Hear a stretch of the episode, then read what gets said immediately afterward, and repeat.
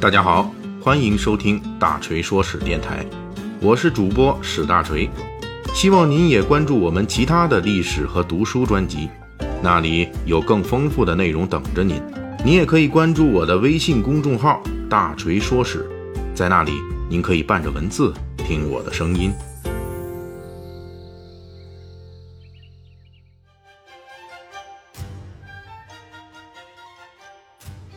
前两期的《三国演义》细节解密啊，我们一直讲述这汉末著名的剧毒谋士贾诩，以他的绝顶聪明和完全不顾及他人利益的冷漠。在董卓死后的汉末乱世中，为自己铺了一条生存之路。在上一回书的末尾，咱们特别提到，贾诩闯出乱世生路的秘诀就是，从来不是一个忠心于主公的谋士，他的利益永远跟主公的利益不完全一致。也就是说，咱跟谁都不做一路人。大锤还提到，当公元一百九十六年，贾诩投奔军阀张绣之后。应该还是抱着投民主创事业的这种积极进取心态，而且人家张绣呢也确实够意思。作为贾诩的主公，他一直对贾诩以子侄礼来敬重，因为张绣的叔父张继跟贾诩是同僚。有张绣这样一个对自己言听计从的主公，对于贾诩这样一个有野心、有志向的谋士来说，无疑是个非常好的施展才能的平台。贾诩在张绣手下的谋士生涯也进行的颇有亮点。贾诩去了张绣那儿以后，就成功撺掇了张绣与刘表的军阀联盟。我们都知道，刘表啊，正是之前张继武装借粮战死事件的敌对方。张绣跟刘表可是有杀叔之仇。但是贾诩考虑到当时的天下形势，特别是张绣军的困境，啊，周围有强敌，缺乏根据地，又没有粮草。所以呢，他就推动张绣与刘表达成了联盟。事实上，这个联盟是非常及时的。就在张刘联盟之后不久，公元一百九十七年，曹操带着人马就打上门来了。在贾诩的奇谋指引下，张绣进行了一次非常有效的抵抗，这就是后世赫赫有名的宛城之战。关于此战细节，我们在今后的《三国演义》细节解密中会跟大家详细聊。对本期来说呢，这事儿不是咱们重点。总之，宛城之战是让曹操损失惨重，长子曹昂还有侄子曹安民被杀了，最受信任的这个老铁老曹的卫队长典韦也被张绣干掉了。这一次，曹操算是体验到了毒士贾诩的剧毒。曹操与张绣这下算是结了死仇了。双方随后一直断断续续交战到公元一百九十八年，一年多的时间里，这张绣三战曹操两胜一负。就在这个档口上，河北袁绍进兵官渡，与曹操的决战一触即发。双方都想拉拢张绣，袁绍意图利用张绣在南线威胁曹操后方，而曹操也希望在大战之前安抚住张绣，不要后院起火。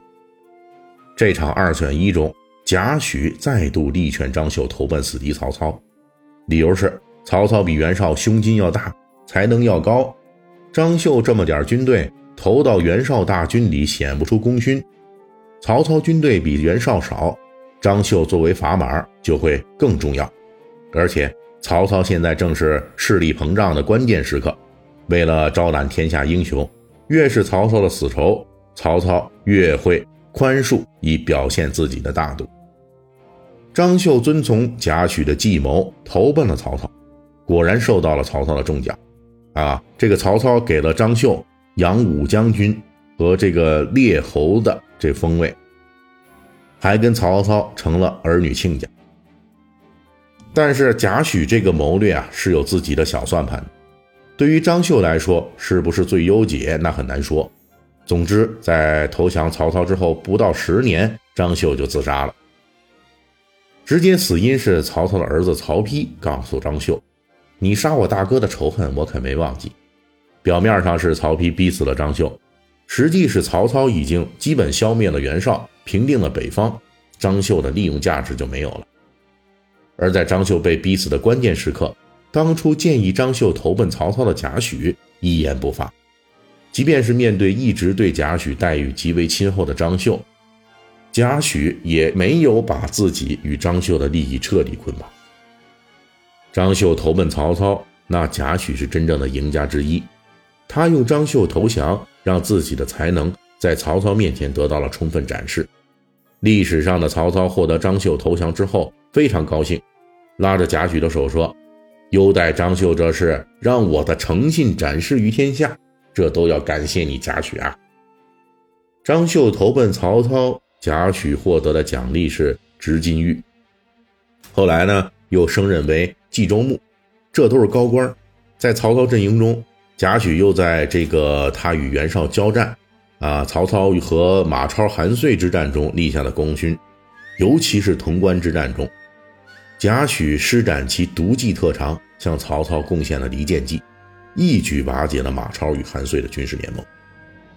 贾诩曾经力图施展的抱负，终于有了一个最优的平台。实际呢，也不是完全这么回事这曹操封给贾诩的执金玉，在董卓那时候就已经是一个有名无实的虚职了。那个看起来威风八面的一方诸侯之官，冀州牧更是如此。曹操在没平定冀州的时候，封贾诩为冀州牧。等到平定冀州以后，眼瞅着冀州牧要变成实职了，老曹立即把贾诩从冀州牧转成了太中大夫。在太中大夫这个位子上，贾诩一坐就是十八年。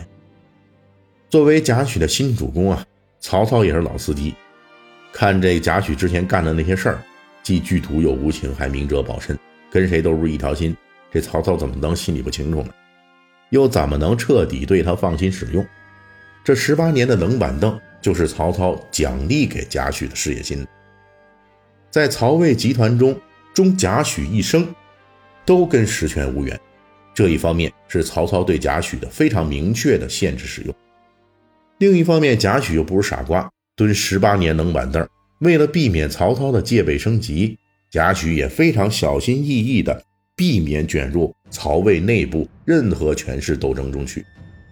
十八年时间，终于把贾诩所有的事业心也一并磨掉。贾诩曾经也有过抱负，为了实现抱负，还需要生存下去。于是，为了生存，他就甚至不惜名声和品德下线，多么操蛋的事情他也肯干。然后到头来，在曹操这里，贾诩终于发现，当保命行动太频繁，已经成为一种生活习惯之后，他所追求的事业本身。都被保命给吞掉了，这是贾诩毕生都无法克服的窘境。